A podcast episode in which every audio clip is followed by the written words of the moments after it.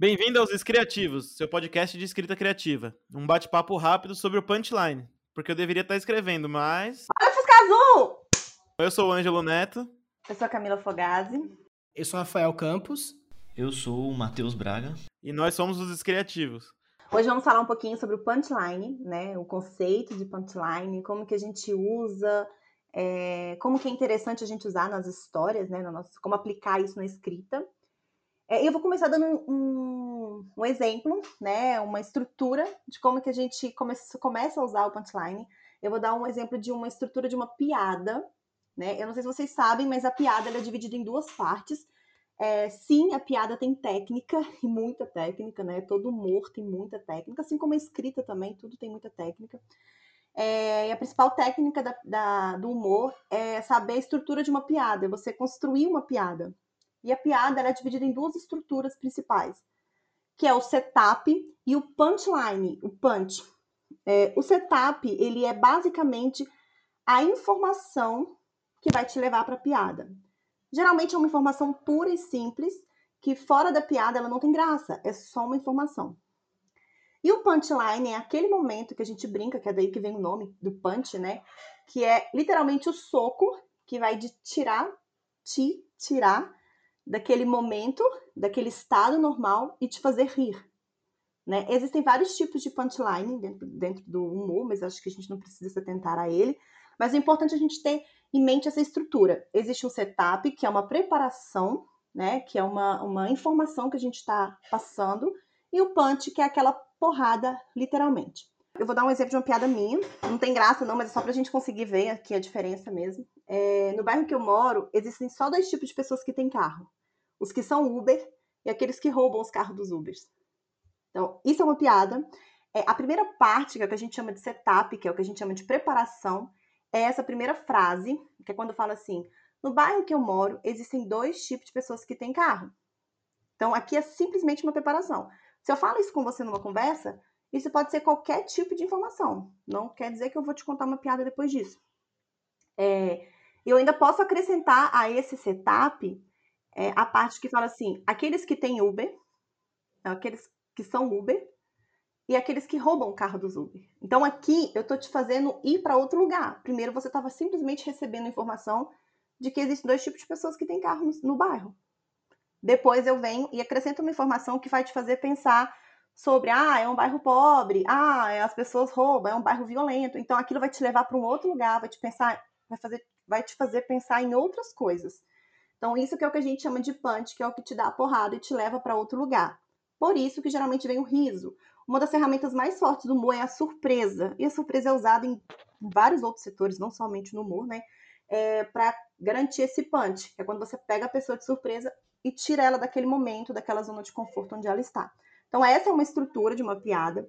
E a gente usa muito esse conceito de punchline também na escrita, que é literalmente você preparar o leitor para uma informação e chegar no momento específico, você entrega essa informação para o leitor e ela vai sair, esse leitor vai sair desse momento, né, desse estado, desse, dessa zona de conforto, que é o que vai fazer ele falar assim: nossa, é isso.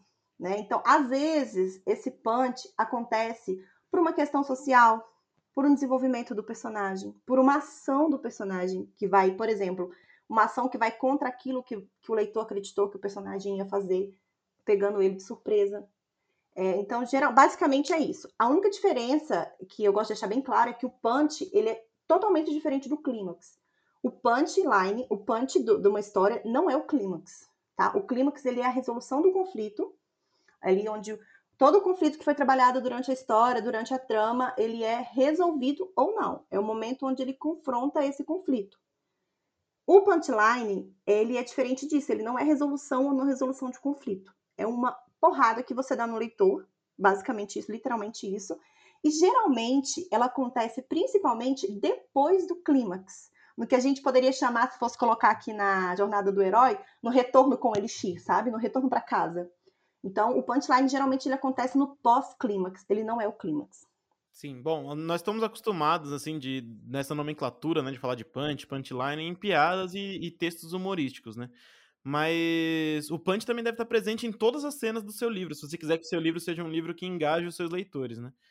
Uh, e, e, o que eu quero dizer com isso? Assim como você vai pegar, sei lá, um show longo de, de stand-up, você não tem um punch só, você não tem uma piada só. Você tem vários punches é, durante, espalhados ali durante o, o texto. E é isso que você tem que buscar seus, no, no, no seu livro. Uh, a ideia é o seguinte: como você. Vou dar um exemplo aqui do que a Camila falou de, do setup do punch. Se você falar, por exemplo, a história inteira que o pai do, do protagonista tá morto. Ah, o seu pai morreu, você foi órfão, cresceu assim a vida inteira. E chegou no final, quem entra na porta lá, tipo, aparece é o pai, isso é um punch, porque você fez todo o setup. Ou seja, o, o, pai entrando na sala não seria um punch numa situação normal, mas se você fez o setup de que a pessoa era órfã ou que o pai dela tinha sumido, e aí entra o pai dela, vamos supor, é o vilão da história, isso é um punch, entendeu? Então é legal você fazer esse, esse setup e o punch. É, inclusive, tem um livro do Robert McKee, chama Story, uh, e ele fala sobre um conceito que é o conceito da pirâmide invertida. É como se assim, você começa na, na, na base da pirâmide, lá, então, assim, imagina que você está escrevendo a, a sua cena, né? E aí você tá lendo assim como, se, como a gente lê normalmente um texto de cima para baixo. Então é uma pirâmide invertida. A parte de cima é a parte mais larga dessa pirâmide, é onde você coloca o frame da situação, onde você coloca a cena inteira ali, você dá o setup da cena. E ela vai afunilando, afunilando, ficando cada vez mais específica e chegando no punch. Qual que é a ideia? Por exemplo, você vai escrever uma cena e você tem ali as duas, as duas partes. O frame, que é a parte mais é, mais abrangente da cena, vamos supor, é um jantar. Então você vê a cena ali, ó, a parte mais abrangente é um jantar e o punch é a acompanhante do, do protagonista jogando vinho na cara dele. Então você vai fazendo a situação e afunilando até chegar nesse ponto que seria o punch, que seria o vinho na cara, entendeu? Então, assim, é... a ideia é que é o seguinte: se você chegar no final da sua cena e você não tiver um punch que mude a história, mova a história de alguma forma, ou mova o arco do personagem, ou até se chegar lá e você não tiver um punch, essa cena tem que ser alterada ou ela tem que ser cortada. Porque o que mantém o seu, o seu leitor virando as páginas do seu livro é justamente essa sequência de, de ações e decisões e momentos que vão movendo a história para frente. Vão acontecendo alguma coisa de modo que o próximo capítulo é consequência do que aconteceu no anterior e assim vai indo. Você tem um senso de progresso. Uma outra coisa importante que a gente precisa é, lidar é que é o seguinte: você vai sempre precisar ter o punch na cena, segundo a teoria do Robert McKee. Só que ele também tem uma teoria que é o seguinte: que você precisa ter isso é, de forma progressiva. Por exemplo, é, você não pode fazer a melhor cena do seu livro no segundo capítulo, por exemplo. Ela precisa ir sempre escalando e aumentando os, os riscos, a, a situação que está em jogo. É, por exemplo, no começo o personagem não quer perder o emprego e no clímax ele não quer perder a vida, entendeu? Você não pode fazer ele correndo o risco de perder a vida no segundo capítulo e o punch do, do clímax é ele com medo de perder 100 reais, entendeu? Então você precisa também organizar os seus, os seus punches, organizar o seu. É, esses, esses riscos durante a história ali, o que está o que tá correndo perigo realmente, você precisa organizar de maneira progressiva. É, e é isso. Uma coisa que eu acho legal na questão do punchline, que é uma coisa que você pode perceber isso bem fácil se você quiser referência sobre isso, são histórias de mistério.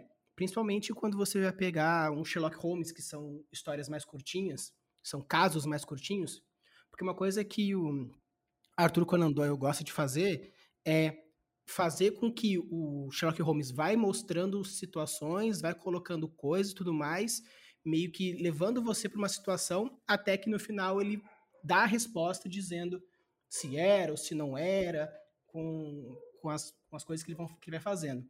Um outro autor legal que você pode procurar é Agatha Christie, que também segue mais ou menos essa mesma linha.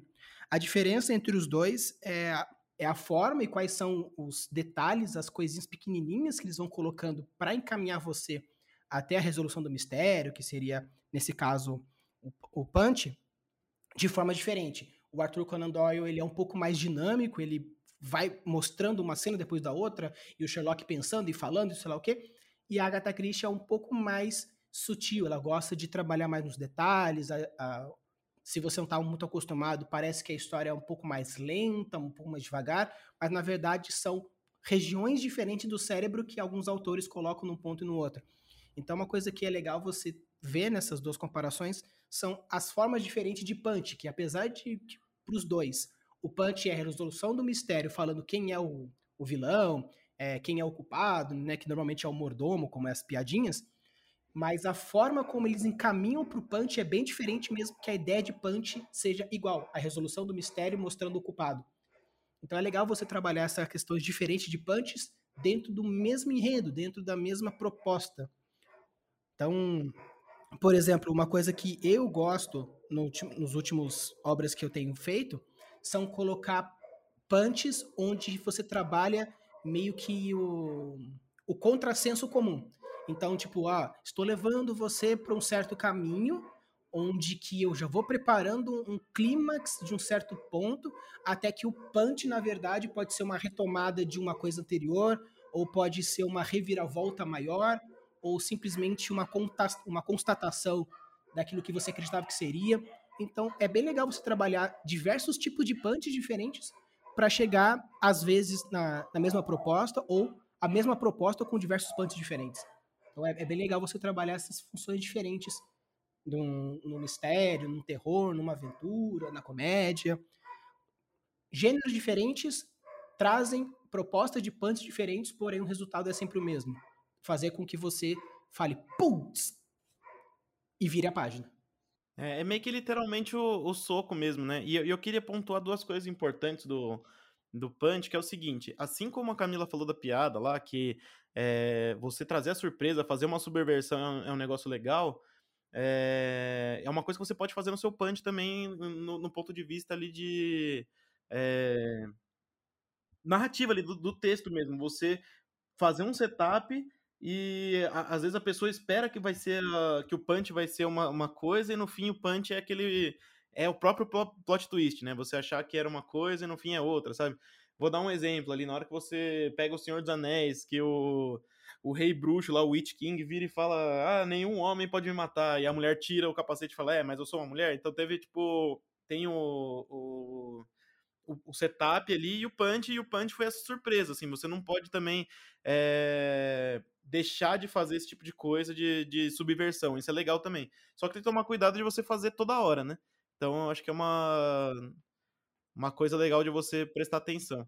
E, e, é uma coisa muito importante sobre o punchline, é que assim, até nas piadas, a Camila vai poder falar um pouco melhor.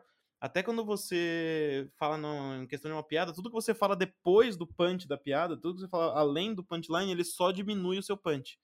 Então é uma é uma coisa legal de você prestar atenção que você se planeja ali onde você quer terminar e aí para o punch ser o mais efetivo possível, é, você tem que dar o punch na, na última linha ou nas últimas, no último parágrafo, entendeu? Tudo que você falar depois do punch, é, ele vai só mitigar o efeito do punch. É a mesma coisa que você contar uma piada e depois explicar ela. Ela perde a graça quando você explica, porque tudo que você fala depois do punch já não tem mais graça. É, é, exatamente. O Ângelo falou uma coisa importante, e o Rafa também, eu quero complementar, que são duas, duas premissas que a gente traz mesmo da, da, da, comédia, que eu acho que tem que ser aplicado em tudo. É, primeiro, o Rafa falou uma coisa sobre a gente às vezes o punch é uma confirmação. E não, não precisa sempre ser um plot twist. Não precisa sempre ser uma coisa que ninguém estava esperando. Igual, como eu falei, é, a surpresa ela é um elemento muito forte, né? Tanto na escrita, na narrativa, quanto no, no na piada, no humor. Mas é apenas uma ferramenta. Existe mais de 15 tipos de punchline. E um, des, um deles, que é poderosíssimo, poderosíssimo, é o que o Rafa falou, que é o da confirmação. Às vezes o seu punch é exatamente confirmar aquilo. Sabe, às vezes você esperava tal coisa, esperava fazer uma coisa diferente, aí você fica assim, nossa, como vai ser, como não vai ser, como vai ser, como não vai ser. E no final é exatamente aquilo. É, um exemplo que o Rafa citou no, no, no episódio anterior, ele falou sobre Duna. E Duna faz isso, né? Tipo, o, o, autor, ele, logo no início, ele já, já entrega um monte de trama, um monte de quem é o traidor e um monte de coisa. E você, mesmo assim, você continua lendo, esperando como aquilo vai acontecer. Então, ele trabalha com punches de confirmação.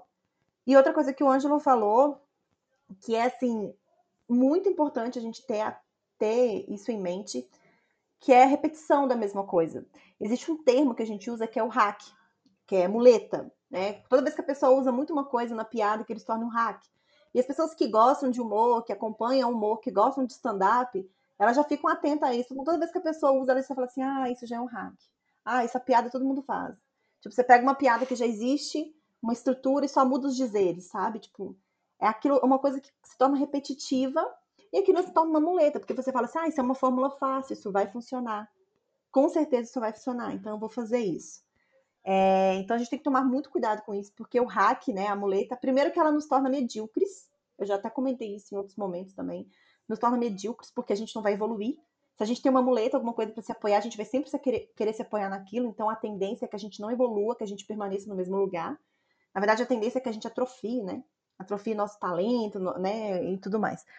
E uma outra coisa também que é importante a gente ter em mente é que se você for trabalhar com punch, é legal que você faça tudo girar em torno daquele punch, sabe?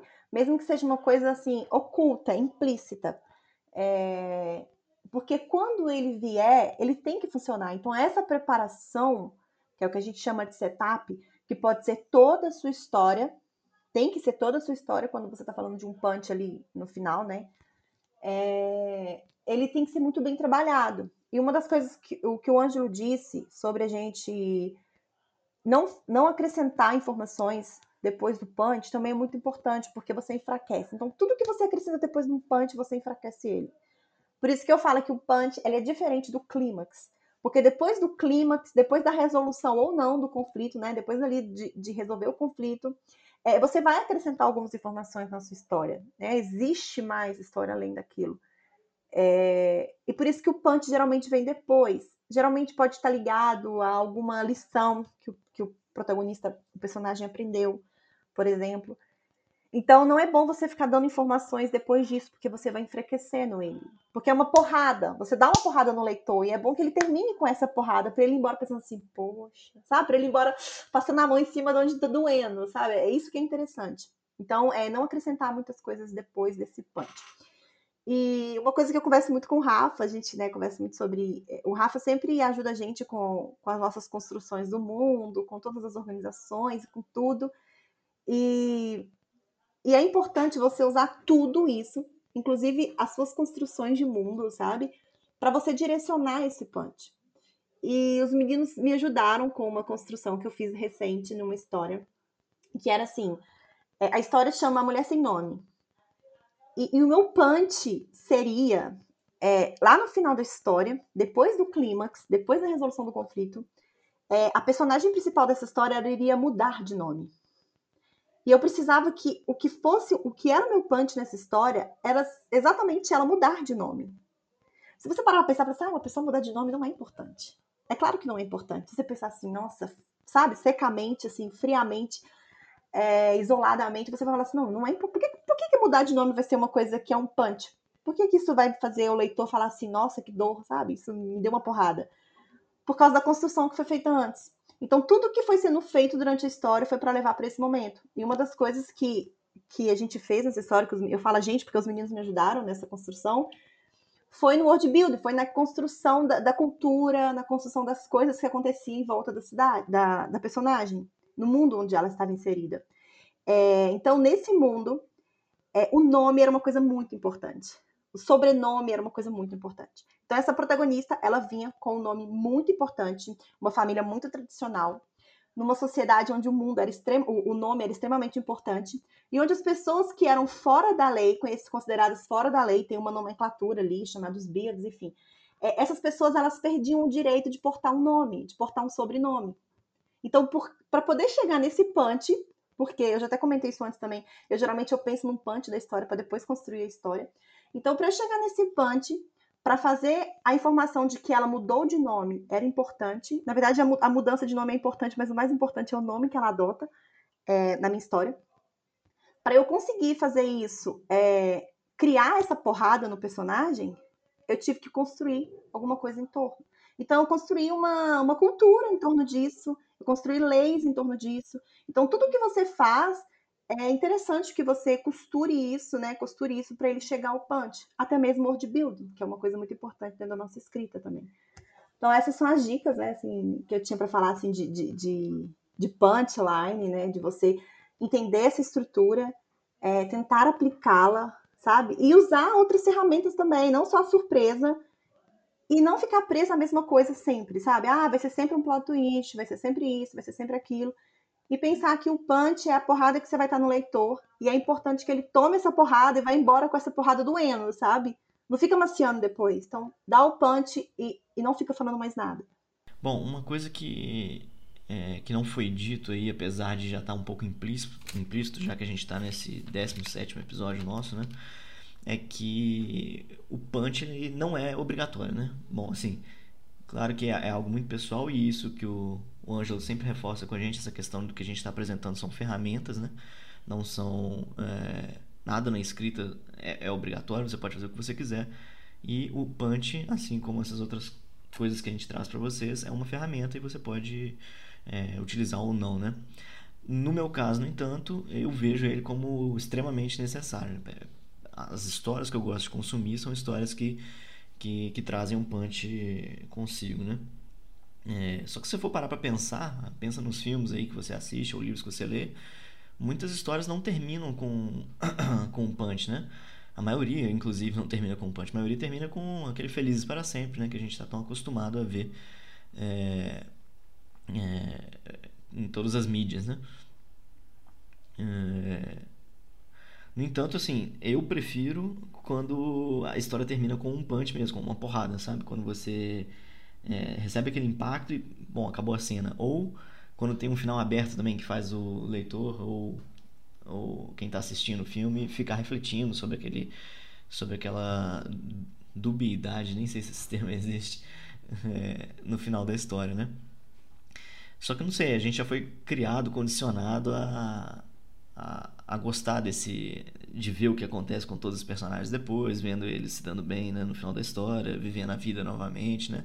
Até a jornada do herói aborda isso também, né? Que, que, que você tem que colocar ali, tipo, o retorno para né, um retorno com Elixir e mostrar como é que estava ali a, a, a situação pós uh, resolução do clímax, né? É, mas assim, reforçando, para mim o que funciona mais é, é, o punch, o impacto e fim da história. Né? É um negócio que eu gosto mais. E eu descobri isso mais recentemente. É, muitos de nós aqui do, do, dos criativos participamos de alguns concursos né, de histórias curtas. É, você consegue achar editais aí aos montes na internet de várias editoras é, com editais públicos para você enviar textos, né? E a gente participou de alguns com histórias curtas e eu vi que, principalmente em histórias curtas, o punch para mim ele é essencial, né? Terminar uma história recebendo uma história curta, né? Poucas páginas, você consegue dar um impacto no leitor, isso para mim soa muito interessante. Então, é, acho que dentro de história curta é mais imprescindível ainda do que em livros, né? Ou em textos mais longos, novelas, etc. Agora, é... ainda assim não é obrigatório, né? É... Eu, eu, tenho uma amiga que, que escreve também, também chama Camila, inclusive, é... e ela tem textos assim que te envolvem do início ao fim. E eu peguei para fazer uma análise uma vez conversando com ela e tal. E eu comentei com ela: não, ó, seu, seu texto não tem um, um punch no final, né? Mas o punch dela acontece com fluidez durante o texto, mais para o final do texto, mas ela ainda assim continua, né? Tem esse pós, uh, pós-punch e não enfraquece de forma alguma. O texto continua bem envolvente e tal. Então, eu quero dizer o seguinte, é de cada um, né? Tem o que você gosta, eu gosto mais quando o punch é no final, mas mesmo assim não deixei de gostar da história dela. Tava muito bem escrito também, com, com um punch bacana, só que o punch ele vinha antes do final, né, de fato, da história, né? Então, assim, é, é muito pessoal essa, essa necessidade do punch ser a última cena ou não. É, agora, acho que, acho que na piada talvez seja mais unanimidade, né? Porque a piada é aquilo que te faz é o que te faz rir no final, é o punch, né? Então, é, talvez seja mais imprescindível mesmo. Você tem a risada e acabou por ali, né? Você não ficar enfraquecendo a risada. Já na história talvez não seja tão, tão unânime esse, esse conceito, né? Agora, outra questão é que num livro, né? Como é que você trabalha isso num livro, né? O punch ele vai aparecer só lá no final do livro, ou a cada capítulo você tem que ter um punch, né? Eu publiquei o meu livro recentemente, o Primeiros Passos para Escuridão, e é um livro de, de contos, são sete contos, é, um para cada personagem, são sete capítulos no caso, um para cada personagem é, de uma obra que eu venho trabalhando maior. E, e aí, nesse caso, ficou mais simples para eu trabalhar isso de um punch por capítulo, né? Porque já que são histórias separadas, personagens separados, né? Eles não estão compartilhando ali a mesma cena, o mesmo momento. Eu consigo criar um punch para cada um, né? Um início, meio e fim no meu conto. Então, a cada capítulo que, eu, que, que, você for ler, eu tento passar um punch ali para você. Agora, num livro é, contínuo, onde a, a, história vai evoluindo, os personagens estão juntos, vão progredindo e tal, isso, para mim, soa um pouco mais complicado. Você conseguir criar um punch a cada, a cada capítulo, né? Mas eu me lembro, eu me lembro bem, assim, com com, com bastante sabor, uma expressão que o André gosta de usar com a gente, bastante sabor que a Maze Runner, né, vocês já devem ter ouvido falar, Maze Runner fez isso comigo, né? A cada capítulo eu sentia um impacto e aquele, aquele impacto no final me dava aquela necessidade de, de querer virar a página e ler o próximo capítulo, né? É, eu não sei eu não sei se hoje causaria a mesma impressão em mim, porque na época que eu li Maze Runner eu ainda não estudava escrita, né? Mas eu tenho ele guardado em boa memória para mim. É... Enfim, não sei, talvez seja interessante vocês é... pararem agora para refletir um pouco, né? Depois que acabar o episódio, claro. Parar para refletir um pouco sobre quais filmes ou livros, né? Ou contos que vocês tenham lido, assistido que, que tenha um punch no final ou que não tenha um punch no final e que vocês tenham gostado, para vocês saberem é, o que para vocês soa melhor, para vocês soa mais interessante, é, para vocês aplicarem nos textos de vocês também. Né? Sim, e a ideia é que a gente aqui nesse podcast dê ferramentas para vocês, porque assim, é, a, como a Camila estava falando sobre o punch nunca ser igual, é porque quando começa a ficar tudo especial, nada é especial. Então a gente precisa ir variando realmente nossos golpes, assim, né? Se for comparar com uma luta, se você der um soco só, a pessoa vai entender como é que é aquele soco, vai aprender a se defender e acabou, entendeu? Se num jogo de futebol você fizer só uma jogada, além do jogo ficar chato, a pessoa vai entender como é que é a jogada e vai saber se defender. Ou já vai estar tá esperando aquilo, entendeu? Que é o, o tal do hack que a Camila falou. Então, assim, é, não só no punch, de maneira geral, a nossa intenção com esse podcast também é fornecer é, ferramentas para vocês e vocês poderem ir misturando essas ferramentas. Assim, aqui eu vou fazer um punch desse tipo, ali eu vou fazer um punch daquele tipo, ou esse nesse capítulo meu eu quero uma cena totalmente introspectiva e e eu não quero usar a técnica do punchline, sabe? Tipo, então a gente vai a gente não tá falando para vocês o que é o certo, mas a gente quer abastecer vocês com um arsenal de, de, de armas aí para você poder variar suas armas e poder fazer um texto cada vez mais rico. Então, essa é, é, a ideia. Tanto no micro ali de variar os punches, quanto no macro de variar as técnicas, eu acho que é uma coisa bem, bem interessante você entender. Que a gente aqui não está querendo passar nenhuma regra, e mas a gente está querendo passar para vocês um, um arsenal aí, uma caixa de ferramentas para vocês se tornarem um, é, escritores melhores. Aí. Então, com isso, você já com, com essa consciência de, de arsenal, a gente quer passar para vocês uma, uma tarefa aí e a nossa piadista Camila vai passar. então, não podia ser diferente, né? A nossa tarefa hoje vai ser criar uma piada. Olha para você ver, vocês vão ser tão piadistas quanto eu, ou seja, miseráveis. É, não, mas é sério, a, a nossa, o nosso exercício essa semana é literalmente você criar uma piada. Como que você vai criar uma piada? Você vai aplicar essa estrutura de setup e punch que eu apresentei no início do episódio. O setup, só para poder reforçar, o setup, ele é uma introdução, é uma informação que você vai passar, que não necessariamente tem que levar o, o, o leitor, o ouvinte, né, para outro lugar. Né? É uma informação linear. Então você vem depois com um punch, que é uma porrada, que é o que vai fazer o leitor rir. Ele pode ser qualquer ferramenta, você pode usar qualquer tipo de punch. Pode ser o de surpresa, pode ser o, de, né, o da quebra ou reversão de expectativa, pode ser o que a gente chama de, de, de regra de três, que é quando você dá três informações e a terceira que é engraçada. Então você vai usar do jeito que você conseguir. A piada não precisa ser engraçada, ela não precisa ser boa, ela não precisa ser boa. É só para você entender como que funciona a estrutura, para você aprender, olha, isso aqui é um setup, isso é um punch. Então agora você vai fazer esse exercício pra gente aprender e com isso, bora escrever.